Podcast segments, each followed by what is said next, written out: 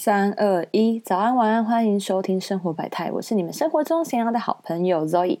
今天是二零二零年是二零二零年一月八号，是生活百态的第三集，也是第三次录音。为什么第二次录音跟第三次录音隔这么久呢？因为就像我在第二次录音的时候，我有说到第二集，我有说到我要去西班牙旅行，所以从旅行三十一号回来到放了假，然后处理一些工作上的事务。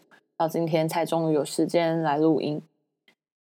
其实六日就有时间录音，但因为我去西班牙回来之后，我又感冒了，然后声音又沙哑，我实在不希望我第二集的录音就声音还是不太一样。基本上，我你们现在听到我声音应该是很符合我原始本人的讲话声音。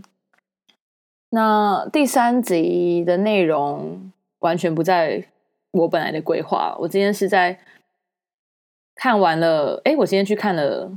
就是台湾有个好莱坞这部音乐舞台剧，然后看完，然后跟同事、跟同事朋友一起去看，看完之后聊一些东西，回家在洗澡的过程中有一些感触，然后想要分享一个主题，真的是在完全没有规划，然后一个冲动下觉得我今天一定要来录音，一定要分享这个主题，我也没有写任何草稿一样，也没有打任何的，就是顺序，我要讲什么是顺序，唯一算是有。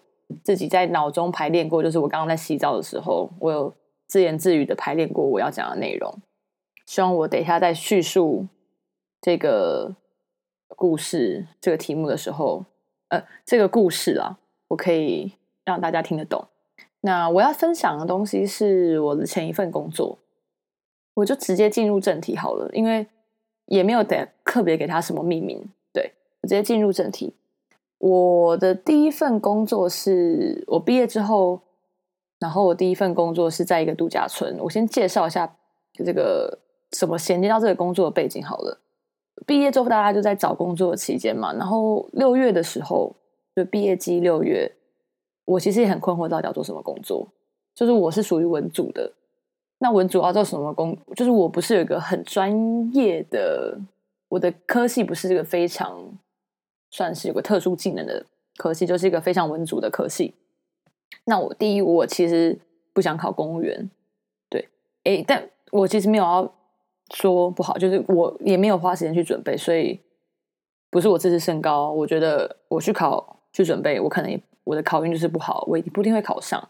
那我的个性也不适合在公务机关，所以我就没有考虑公务员这件事情。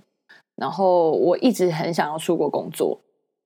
在这个时候，有一个长辈就推荐了我一个工作。他他说他知道现在年轻人都很喜欢去打工度假，但因为打工度假会在你工作跟工作之间，它不是一个一年都会在同一份，基本上不会一年都在同一份工作嘛。你就是可能两个月或三个月一进，就需要三个月，你就需要换找下一份工作，所以它是会有空窗期的。我自己对打工度假这个呃模式，我其实是很害怕，我自己很害怕，因为。我很害怕，我如果参参去了任何一个地方打工度假，一年或两年，但我回来还是势必得回到一个，就是一样，在我大学毕业，然后那个状态就是我要去找一份工作，所以我一直觉得我需要在我毕业之后有一份正式的在台湾的嗯任何办公室的经呃工作经验，然后等存到一笔存钱存款之后，我才会考虑去打工度假。或者是出国读书，对，这是我自己对我自己人生的规划。然后那个长辈就是听到我这样的说法之后，他就介绍了我说，他知道有个度假村，那你去那边工作就是正职嘛，那你有很有机会去国外，因为这度假村是国际型的，他在全世界各地就是有多达七十间，然后如果状况好一点。有有时有一年可能有时候会到八十间啊，就是在这个论据上下跑。那我所谓的全世界真的是五大洲，五大洲应该是除了澳洲跟纽就大洋洲目前没有之外，其他的州其他四这个州都有这个度假村。那它很特别的是，你进到这边工作，你可以在每一季去换村，所以你可能现在在亚洲工作，但下一季你可能有机会去到。呃，美洲或者去到欧洲是非常有机会的。然后有也有听了曾经做过这个工作的朋友分享，他在这个工作中有得呃得到很多很美好的经验，然后认识很多的朋友。那他是个正职，然后因为同事都会来自全世界各地，所以你在度假村里面沟通的方式一定是英文，就是主要的方式都是英文。所以对我，我就觉得我会很希很希望自己有个环境可以去训练自己讲英文的能力，至少要不怕说。那我觉得那时候就觉得很棒，这个工作一定让我有机会可以去训练我的英文，我又可以出国看看啊，见见世面。那它也是一个很明确的，它是一个正式的工作。所以我在毕业前就投了履历，但其实到七月都没有回复。然后我就我就想说算了。我在算了之余，我还是有想说，我要有没有什么机会可以进这个公司了？因为第一，我不是外语系毕业，然后我不是观光系，所以我没有读过就是餐饮管理啊，或酒店、酒店饭店管理这一类的。所以我觉得可能前台啊，或是那种行政内务，我没办法。那因为度假村它有照顾小朋友的工作，所以但我又觉得我没有育儿的经验，就是我不是幼保科、幼保系。也不是教育体系出来的，可能也没办法，就是没有一个很明确的证明说我适合这个工作。那我有提出我的社团经验啊，然后我就觉得 OK，他们还有另外一个很重要的部门，就是负责运动。然后因为度假村就很常是在海边，就是海岛型的地方。再来就是滑雪村，就是这个度假村非常著名的两种形态的村。我就想想一想，哎，我会游泳。然后我也不排斥水上运动，同时候那时候身边有朋友在，就是做潜水的训练，就是爱热爱潜水，然后开始做潜水的训练。我就觉得，那我是不是可以从就是水上相关的什么能力去提升？所以我又投那时候投了呃潜水店的打工度假，但可能太晚了。就大家额满了，所以就没有成没有投入，没有成功面试上，也没有根本没进到面试啊，就是没有上。然后我就想说，好，那我要一个技能嘛，我就去考了。我就想说，好，那我就给自己立下一个目标，我就想说，我去考一下救生员好了。我就是人也蛮妙，就我第一个想法就是救生员是跟水上有关的，然后它是一个专业的技能，还可以得到一个证书 license。然后如果以这样子的方式去。投履历的话，它至少是一个证明文证书，就像你如果想要证明的英文能力，你会去考多译或者是雅思是一样的道理。好，我就在七七月的时候去参加救生班，然后在八月还是没有回复，然后救生班毕业也拿到证明了，没有回复，我就开始好吧，我就放，其实基本上算是放弃了，就开始面试台湾的工作，也有一些喜欢的工作开始面试。然后到九月的时候，我台湾的工作在面试的过程后段了啦。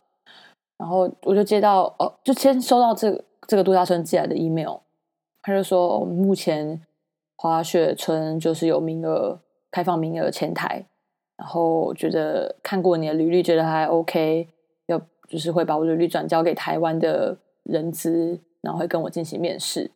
我当下超开心的，因为你知道。刚毕业，然后有工作愿意用你的时候，都会蛮开心的。然后后来我在面试的那份工作也没有面试上，就是进到第二关吧，就也没面试上。我就觉得那差不多，说不定这度假村真的是我可以去尝试的一个地方。我就跟台湾的人资沟通面试，然后他看到我的履历，然后跟我谈说：“哎，那你有救生的能力啊？那我觉得你可以，其实。”就是去海岛型的度假村，就不要去水村了，因为水村你是做前台嘛，那你不如就去海岛型度假村。现在我们正好缺水上运动的工作人员。他就在电话中，那个电话面试，他就问我说：“哦，那你喜欢什么水？就是水上运动吗？”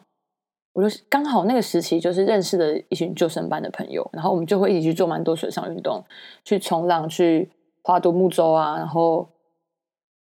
浮潜就真的是很刚好，在那阵子非常参加了非常多的水上运动，所以我就讲了。他就在电话中问：“OK，那那你会 windsurfing 吗？还有，或者是你会呃，还有另外一个运动是什么？我想一下，SUP 就是那个站立式冲浪板，然后也问我会另外一个是另外一个运动，然后又问我说：“那你会 sailing 吗？”就是 sailing 是风帆，对，帆船啦，不是风帆，帆船。我说不会，他说：“哈，不会没关系，不会可以学。”现场那些工作人员都可以教你，你就就是参加过这些活动，你应该马上就是可以学会。那你就去水上运动部吧。我就这样跟我讲。我想说，哦，好啊，既然你觉得 我有我可以试试看的话，你不排斥，那我我我也愿意尝试啊，我就去了。好，开始进入正题喽。好，那这个公司它是一个欧洲，它本来是一开始是一个欧洲的品牌，那它在近几年。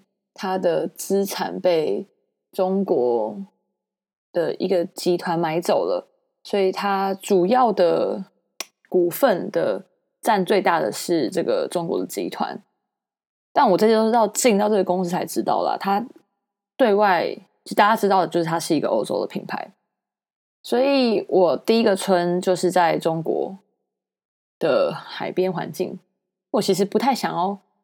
详细的叙述，我不想，我不会在里面音录音中，怕可以说透露是什么样的公司啦，因为我觉得我还是对基于一些考量，我就不会讲了。那大家 如果什么想要私信问我，OK，我也不会回答你。那如果有认识我的人听到人就知道就好。对我第一个工作地点是在中国的海南岛。其实一开始我就想说，哈，我真的有想说，我其实最想要去的就是英文为主的国家，或者是至少是脱离中文的环境，是因为我想要磨练我自己的英文能力。但如果我今天生活的环境还是以中文为主的话，相较来说，我磨练英文能力会减少。但既然公司是这样子安排，那我就先去了。反正之后还是会换村嘛，换村你还是很有，就是。蛮有机会是去到其他不是以中文为主的国家。那我因为之前交换大学有交换到北京的经验，所以我对中国的生活方式，一些比如说 WeChat 啊，然后微信支付啊这些，我是算是熟悉的人，就没有那么害怕到这个国家，然后就去了。我要说，就是我觉得公司真的是蛮多元化的，无论他是不是在中国，他还是很多元化。就是我们同事的组成，就是百，就是百比率上来讲，就是每个国家来自每个国家的人都很蛮都是会有一个一定的比例。比如讲中文的就有一定的比例，但其实这个比例我不知道多少。但是比如说那时候的同事很多是马来西亚人，然后。印尼人也有韩国人，我把我那时候知道的国籍讲：南非、法国，然后还有哪？新加坡，还还在想，我还脑子还在转。摩里西斯，还有哪里？还有很多欧洲国家，也有意大利的。然后，反正我接触到了很多哦，英国的，有德国的有没有？德国好像没有，加拿大的有。好，反正就是真的很多国家的人啊，美国也有了。所以大家在工作的环境里面还是要讲英文，所以我英文还是有训练到。就是对这个工作也让我认识了很多来自不同的人，我觉得这是度假村很酷的地方，因为客户。呃，旅客来这边，那我们度假村很特别的是，我们会希望让客人感受到我们跟客人的关系不是度假村的员工跟客人，而是一起玩的朋友。你来到度假村是来交朋友的，我是要跟你交朋友的，就是会跟一般的饭店模式比较不一样。那这也是为什么很多来过度假村的人都会很喜欢这个度假村。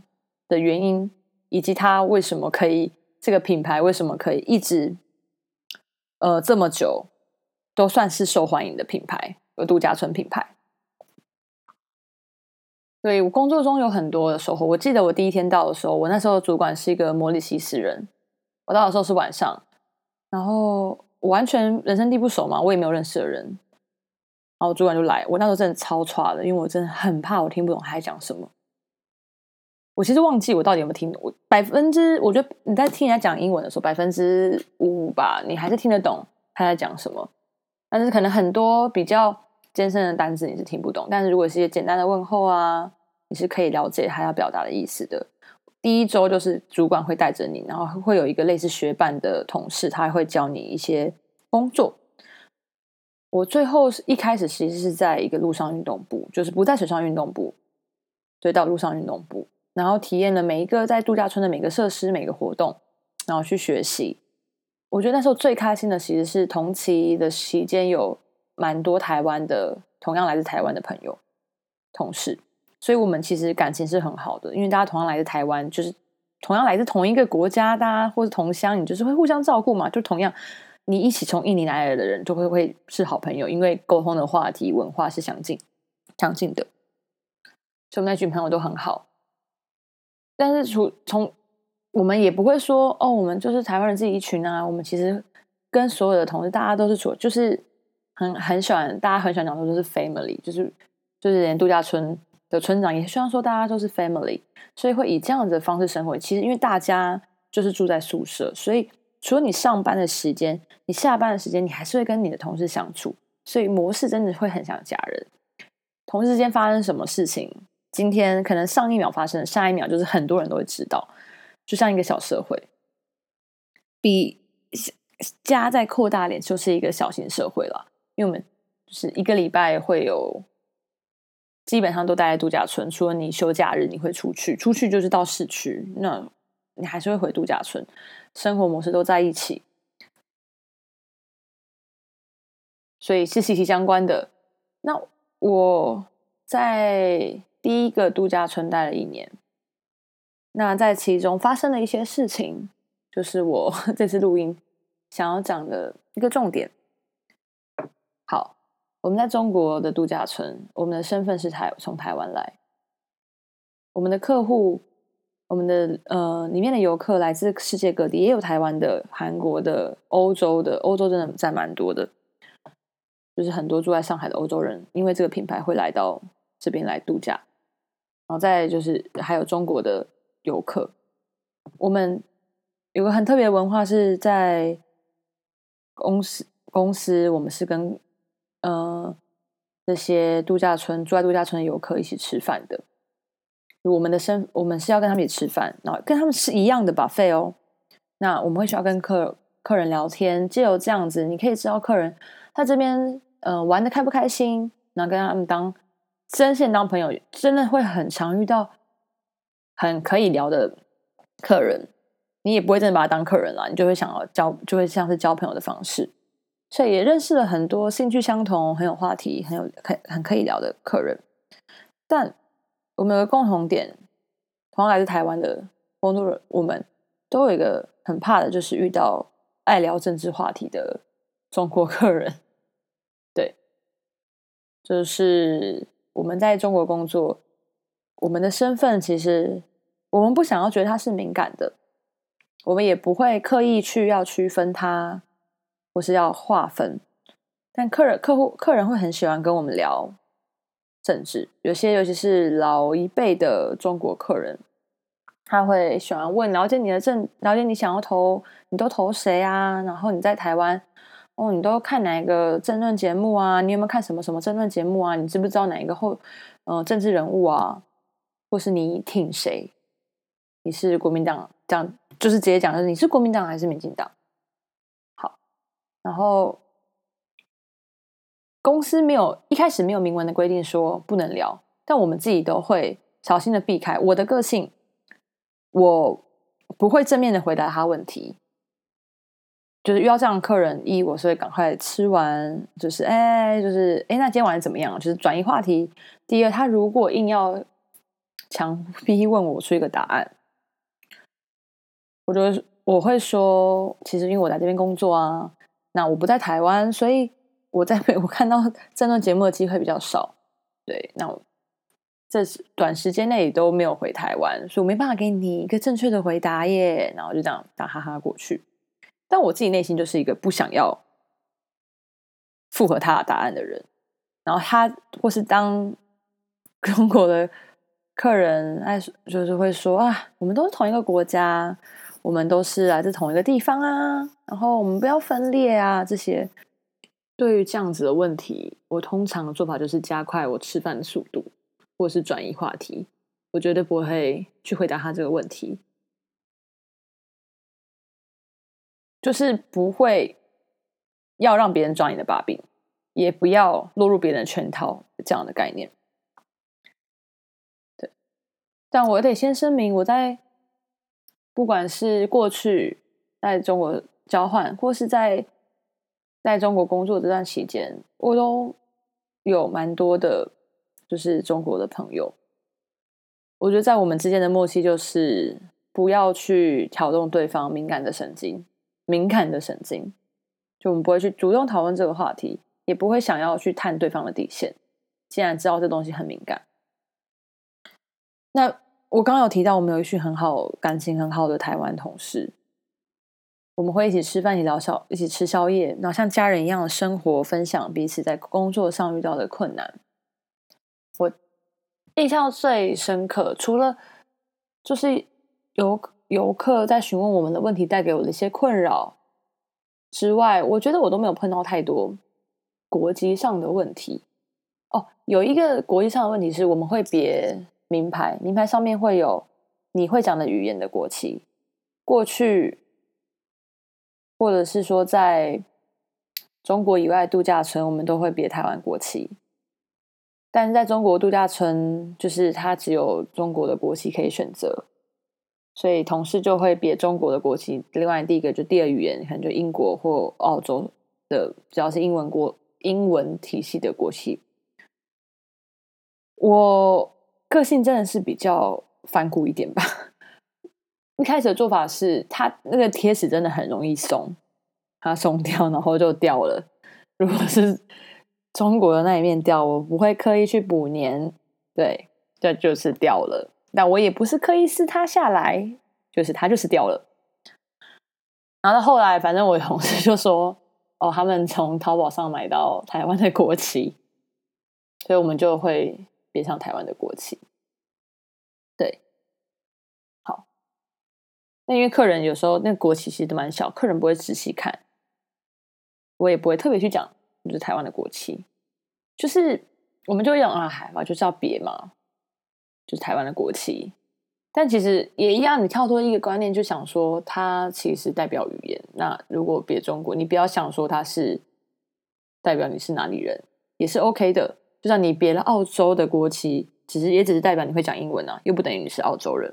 对，好，那别国旗这件事情，我都就就以。有时候就是就是就掉了，我就自己掉，我就不会去补贴，或者是那时候如果有台湾的国旗，我会别上台湾的国旗。好，那基本上度假村就是这样子的模式，很开心，然后认识很多朋友，然后每天会有很多的活动参加。那因为我现在不在帮度假村打广告，我就直接跳过，然后就进到我说后续碰到一个，我觉得跟我自己的想法上有点冲突，也是算是。影响我为什么后来没有继续在这个公司的原因。好，在度假村的期间，就这群台湾很好的朋友，我们会一起吃宵夜啊，然后一起分享工作上的心得。其中有一次，就是我有一个很好的前辈朋友，他们要回台湾了，他们坐上了华航的飞机回台湾了。故事是这样子的，然后就是我们在回去到台湾的时候，华航就播一个影片，就是欢迎回家的一个华航广告。那我同事这个前辈就有感而发，就是跟这些台湾的朋友说，就是传讯息给台湾的朋友说，大家在就是国不同的国家都要互相加油。我们在这个环境，就是在这边一起工作，那大家要加油，一起努力，然后一起互相帮助，就是讲勉励的话，主要就是一个感动嘛。因为回到家，然后所有好朋友都还在度假村工作。想要勉励这些在度假村工作的朋友，就发了这样子的一一段话。那我有个也是台湾的朋友，他一样觉得很感动。他就截了图，就发在他的 Instagram 上面。那他旁边就是除了这个贴文之外，他旁边又补充写了他那一阵子在呃海南这个城海南这个地方，他生活上碰到了一些他觉得很让他不开心的事情，比如说他会觉得那边的交通很乱，或者是他觉得那边的生活环境跟台湾不太一样，一些生活环境上的冲突。那就分享一些，但是是比较负面的一些他心情上的不开心的事情，这样打了一串文字。其实我们那时候看到，我的想法是，我并没有那么大的觉得哦，有那么多不开心。但当然，就是像你可能到另外一个地方城市，比如说我到把西班牙好了，我碰到很多小偷，这件事情让我觉得很不开心。假设我碰到，但我没碰到了。但假设我碰到，我就会觉得西班牙这城市这个治安很乱，我就会有这样的想法。就是这个东西，就是看大家怎么去解读。我是不是在批评西班牙，或者是我是不是在骂西班牙？对，可能不是，我只是在形容一个事实。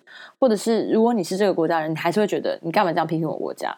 这些东西我都可以接受。就像有人来到台湾，如果说哦哦，台湾就是很。嗯，觉得呃，台湾这个城市很脏乱啊，地上看很多垃圾啊，台湾这个城市很脏，我也会觉得，哎，哪里？你去的是哪里？为什么这样说？或者当有人说哦，台湾的素质很差，都没礼貌，我也会想说，那你是遇到哪里的人？我觉得我遇到的人不是这样。其实就是当别人批评你的国家或者你的城市的时候，你都会想要替自己的城市讲一些话。但我相信。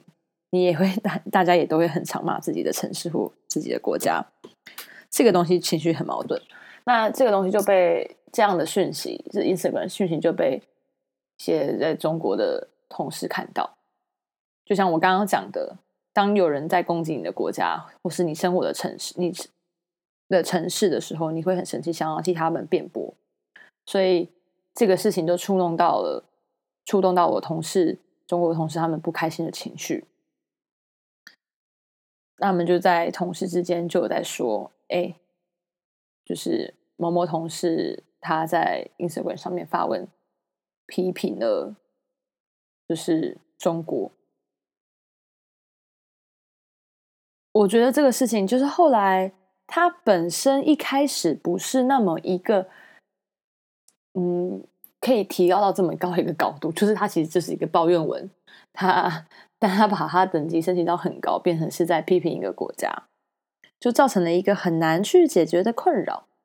那这件事就是越滚雪球越滚越大，那就是因而就是传到了反反映到了呃上面的上面层级，另外又再反映到了上海的办公室，所以就又被。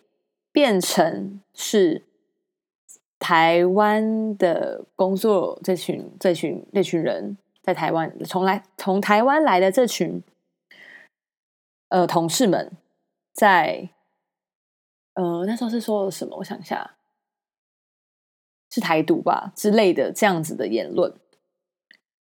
哇，我真的就是弄哇，因为这件事情影真的后续影响到了很多呃。可以升升级的，本来可以往上升的台湾同事，可能会往上当主管，或者是因为这样的事情，但会影响他之后在这个公司的升迁。那这件事情，在我的立场或我的观点来看，它本来不是一个那么大的事情。一，我会觉得，在 Instagram 发文的这个同事，当然。他没有注意到，他发了这个文，可能会伤害别人的情绪，伤害别人，或者是你要发这个在你私人的领域的时候，你如果你知道这些言论会影响到其他人，那你就要思考要不要发。再来，好，可能你还是觉得做自己，我觉得这也没有错。好，你想发什么都发，因为这就是个言论自由的呃平台。那你可能就是要。呃，让这些关就是 follow 的你的人，你要确认他是不是可以接受你这样的言论呢？再来，我就又说了，其实因为你要知道你在台在中国工作，所以你在台湾，我觉得你要发什么其实都可以。就是台湾是个言论自由的国家，但第一，你是台湾人没有错，那你今天在中国工作，这个言论除了影响你之外，也可能会影响到别人。所以这个是一个很尴尬，又有点像鸡生蛋还是蛋生鸡，就是到底是谁的问题？好像谁的问题都不是，但他就是在中国，他就是会是一个问题。所以好，发文的同事他本来就想要离职的，所以他后来也就离开了。本来要升迁主管的同事，因为这件事情受到影响，也就没有升迁了。就是公司本来答应他说，哎，要升到你某个，让你升到某个主管。但这件事情，所以他没有升迁，所以就开始思考说：“哦，这些东西会影响到我的未来。我可能发表了一个，其实在任何地方都可以讲的话，但在中国你讲了，它是会影响到你的人生，影响到你的未来的。那时候其实就变成说，中国的同事跟台湾的同事之间，就心里面。”其实会有些疙瘩，那你也不知道这些话能不能讲。就像我们平常其实会避开敏感话题嘛。那这件事情就让我去思考，这个样的环境真的是我可以继续待下来工作的地方吗？如果我很在意自己的，我也是个会很在意自己的言论自不自由，我是不是可以发表我想要发表感言？我是不是可以大声的？说出来，我来自台湾，或者是我要讲我来自台湾的时候，我会不害怕，会不会被怎么样？或者是因为就是很好玩的是，你在任何地方你都可以说 I'm from Taiwan，或者是我所有的嗯，说中国以外同事都很明白，我们就是来自台湾，台湾跟中国是不一样的地方，是不一样的国家，不一样的文化。呃，文化不太一样，对，对，就是九这文化就是不一样。虽然节庆是一样，但文化不太一样。就是所有人都明白，但这这是一个不能讲的明明就像否否定魔，你知道吗？就是那个否定魔，那就是个不能讲的名字。那过去这个公司他所讲的，它是一个国际化，他来到这边度假是不讲国与国，大家都是就是类似地球村，没有来自你来自哪，你来自哪。大家都是一起的乌托，就是要塑造一个乌托邦的一个制度、一个社会、一个环境。要来这边的是很放松的，就是说公司后续的处理会让我觉得，你现在的做法都跟你创立的时候你想要传达的东西是抵触的了。在这个公司其实没有那么的自由言论，在这个环境没有办法，他现在已经没办法是这样子了。然后那时候村长有跟大家讲话，他希望在这边就是大家不要讲说你来自哪，你来自哪，大家都是一家人，就是用了一个这样子的方式，希望可以去化解。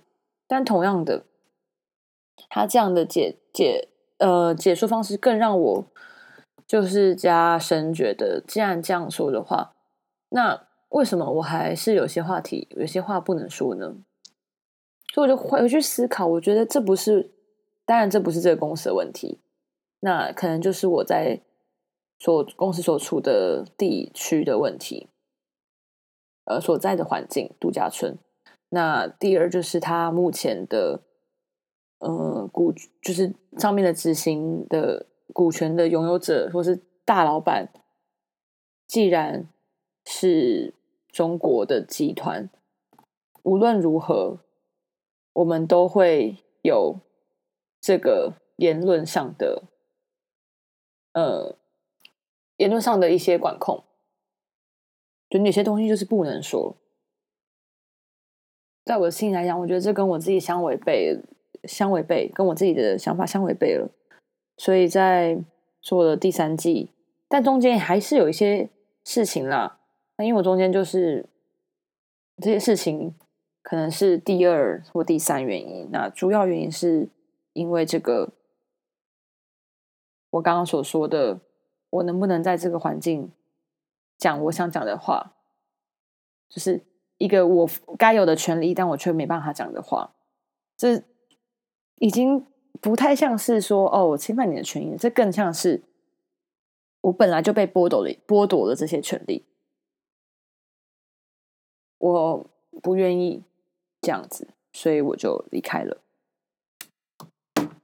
那回归到我今天本来为什么想要讲这个主题，我还是很喜欢这个公司所给我的一些回忆，很谢谢他们，在我工作的期间，我真的有很多快乐的回忆，认识很多很棒的朋友，不管你来自哪里。同样的，我在在这个度假村一年半的时间，我也认识了很多呃中国的客人，我们会叫客人，很多种呃小朋友或者是。很愿意跟我交心，愿意跟我聊，给我一些方向，嗯，工作方向啊，未来人生方向啊，我分享他的快乐喜悦的，来自中国的客人，也有来自四方的，法国的、西班牙的、意大利的那些美好快乐回忆，我永远都觉得很感谢这一年半快乐的事情，多过于让我觉得生气的事情。对，但因为。这些相抵触的东西让我觉得我没有办法再继续留在这个公司，所以我决定离开。讲完了这些故事很长，我不知道大家有没有听到最后，可能会听不太清，可能会听不太懂，觉得你的叙述方式好乱哦。但其实我想要跟大家表达的是，当你的权利被剥夺了，你才会发现这些。本该拥有的权利是多么的可贵。当你的权利被侵犯了，你才会意识到我所拥有的这些权利是多么重要。那就是想提醒大家啦，今天是一月八号嘛，距离一月十一号投票还有几天。希望大家还是可以在最后一刻返乡投票。对，虽然我不知道到时候就是听到这个是不是已经提到这一期的，是不是投票都过了，但我就是想要在这个分享里面去提醒大家，回家投票，选出你自己喜欢的人、想选的人，好好看每一个候选人的证件。对。不要排斥去看其他人的证件，连你自己支持的人的证件，你都要清楚。我相信，不是你喜欢的人或是你支持的人，他的证件就百分之百都是你可以接受的。所以，一样要去看每一个证件，每一个他提出的东西。然后，你喜欢的人选上了，那你要持续监督他；你想选的人选上，你就持续监督他。你不想选的人选上了，那你更要持续的去监督他。大家好好的关心你的社会，好好的关心台湾。对，自由很重要。只有我想说的就是，当你失去了，就很难拿拿回来了。好，那第三集就在这边做结束。希望大家还喜欢今天的分享，然后不会对于我这个平凡的、疲乏的词、那些无聊的词汇，还有冗长的叙述而吓跑你们。第四集 按照我本来的规划是要分享西班牙的旅游心心得，那第五集就像我第一集有说，我希望可以邀请不同的人上 podcast，放我的 podcast。第五集我的规划是我的室友，但他现在还不知道。我自己默默的心里想说，他是我第一个要一起做 p o c k e t 的人。那透露一下，我的室友，他是一个因为有目前有正职工作，但因为喜欢美甲，而开始学习做美甲，然后目前在慢慢的朝着美甲师之路努力的女子，是一个有活泼有趣的人。希望大家。如果有兴趣的话呢，持续的收听生活百态。好啦，今天就在这边跟大家说拜拜喽，晚安。